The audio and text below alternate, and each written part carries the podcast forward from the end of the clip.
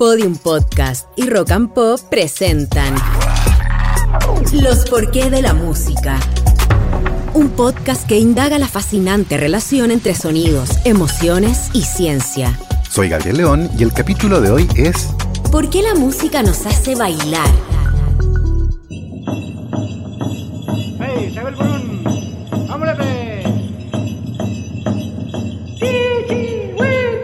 parecer evidente el hecho de que el baile y la música estén unidos por su origen e historia, y existe evidencia arqueológica de rituales de baile que ocurrían hace 20.000 años.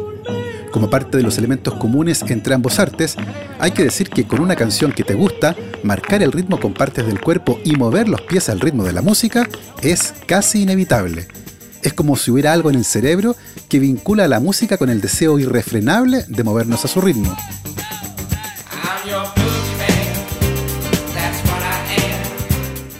Y si bien el baile tiene una vida propia, incluso sin música, es inevitable pensar en ambos como un matrimonio perfecto. También es probable que movernos al ritmo de la música sea casi una compulsión, lo que explica que haya canciones que tenemos que bailar. Y si por ejemplo suena Common People de Pulp, yo al menos no me puedo quedar sentado. Entonces, ¿por qué la música nos hace bailar? Si bien podemos aproximarnos a una respuesta desde la neurociencia, es interesante escarbar en los registros históricos y descubrir que hubo un momento en la historia en que el baile aparecía como una compulsión, hasta convertirse en una suerte de epidemia. Una epidemia de baile frenético y sin descanso. Corría el año 1374 cuando en decenas de ciudades medievales dispersas a lo largo del valle del río Rin, cientos de personas fueron atrapadas irremediablemente por una compulsión agónica, la de bailar. Casi sin pausa para comer, ir al baño o dormir, las personas de todas las edades bailaban hasta languidecer durante varias horas al día, varios días consecutivos. Estas personas fueron víctimas de una de las aflicciones más extrañas y llamativas de toda la historia. En cuestión de semanas, la manía del baile se había extendido por grandes áreas del noreste de Francia y los Países Bajos, y solo después de varios meses la epidemia disminuyó. En el siglo siguiente, solo hubo unos pocos brotes aislados de baile compulsivo. Luego, reapareció explosivamente en la ciudad de Estrasburgo en 1518. Las crónicas indican que unos 400 hombres, mujeres y niños bailaron hasta agotar todas sus fuerzas, causando docenas de muertes. Uno de los casos más llamativos de estas manías danzantes y que dejó una marca indeleble en la historia del arte es el que ocurría en la provincia de Taranto, en el sur de Italia, donde la picadura de una araña conocida popularmente como tarántula, y nombrada así por la región y no relacionada con las tarántulas de América, podía ser mortal. La condición era llamada tarantismo y la cura era bailar al ritmo de la música. Esta práctica se volvió tan habitual que con el paso del tiempo se convirtió en un estilo de música y baile, probablemente el más típico de toda Italia, la tarantela.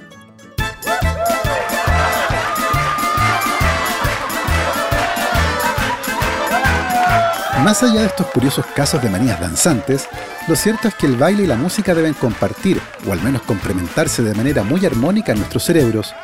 Para los neurocientíficos que estudian la música y el baile, está relativamente claro que mientras la música estimula los centros de recompensa del cerebro, la danza activa sus circuitos sensoriales y motores.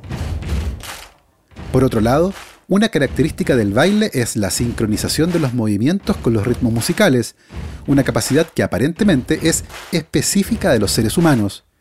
De hecho, es sorprendente cómo nuestros cuerpos pueden moverse espontáneamente en respuesta a un ritmo musical.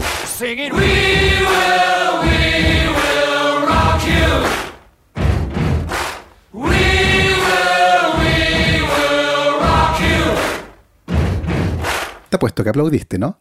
Y claro, prácticamente todo el baile se realiza con ritmos musicales, lo que permite una sincronización temporal entre los bailarines y los pasos de baile, generalmente reflejando la disposición jerárquica de los ritmos fuertes y débiles que se encuentran en los patrones de ritmo musical.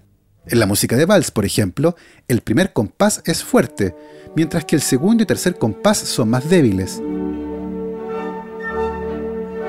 Del mismo modo, en los movimientos de vals, el primer paso es el más rápido y amplio, mientras que el segundo y tercer paso son más cortos y sutiles. Así, el vínculo entre el baile y la música no solo implica la sincronización en el tiempo, sino que también elementos más sutiles, como el vínculo que existe entre las jerarquías de los patrones motores en el baile con los atributos sonoros de la música.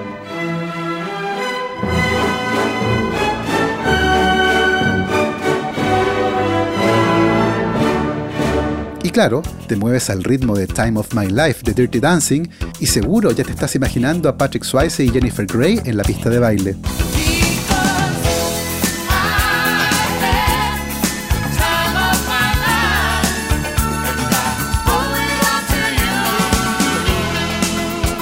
Además, y teniendo en cuenta el rol central que tiene movernos para sobrevivir, es probable que nuestros cerebros hayan evolucionado de tal forma que responden de manera automática al ver a otras personas bailar.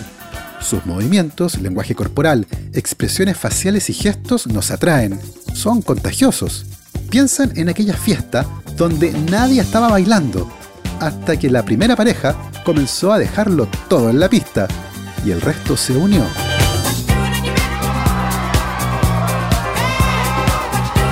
Sí, con esa misma canción.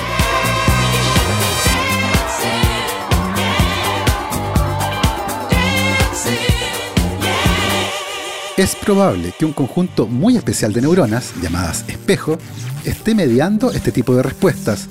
Se trata de un sistema que nos permite mapear las acciones de otras personas en nuestro propio sistema somatosensorial y nos ayuda a sentir las emociones que percibimos en los demás como si fueran nuestras.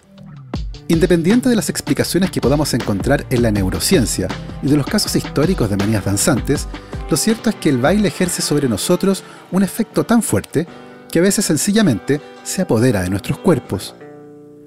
Tal vez no exista en la cultura popular una mejor y más emotiva descripción de ese sentimiento que la que aparece en la memorable película Billy Elliot del año 2000. Es la historia de un niño de 11 años que vive a mediados de la década de 1980 en un pueblo del Reino Unido que depende de la minería del carbón. Un día, y casi de casualidad, Billy Elliot descubre su gusto por el ballet, algo tan contradictorio con su entorno que el conflicto pronto aparece. Sin embargo, su pasión por el baile lo lleva a postular a la Royal Ballet School de Londres. En una escena maravillosa, una de las examinadoras le pregunta a Billy qué siente cuando baila. Just one last question. Can I ask you, Billy, what does it feel like when you're dancing? El niño inicialmente parece no encontrar las palabras apropiadas, pero muy pronto consigue explicarlo. Dunno. Sort of feels good. Sort of stiff that. No sé, But once I get going, como, como que se siente bien. Like Algo rígido y eso, pero una vez que empiezo a moverme, me gusta y me olvido de todo. Sort of disappear. Y como que desaparezco.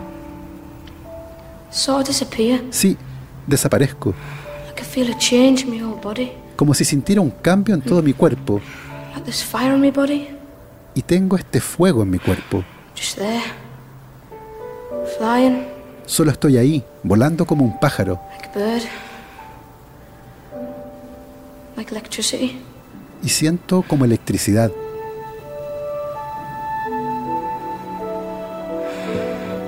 Yeah. Like electricity. Sí, como electricidad. Así hemos llegado al final de este viaje sonoro alrededor de otra pregunta fascinante. Nosotros nos volveremos a escuchar muy pronto para abordar otra interesante pregunta.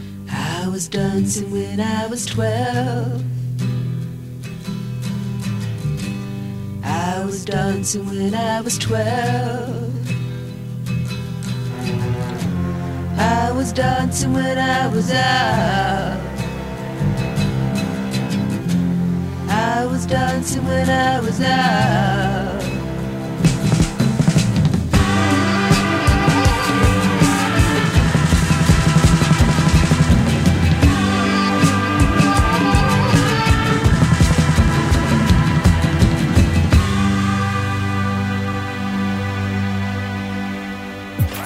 Esto fue Los Porqué de la Música el podcast que indaga la fascinante relación entre sonidos, emociones y ciencia.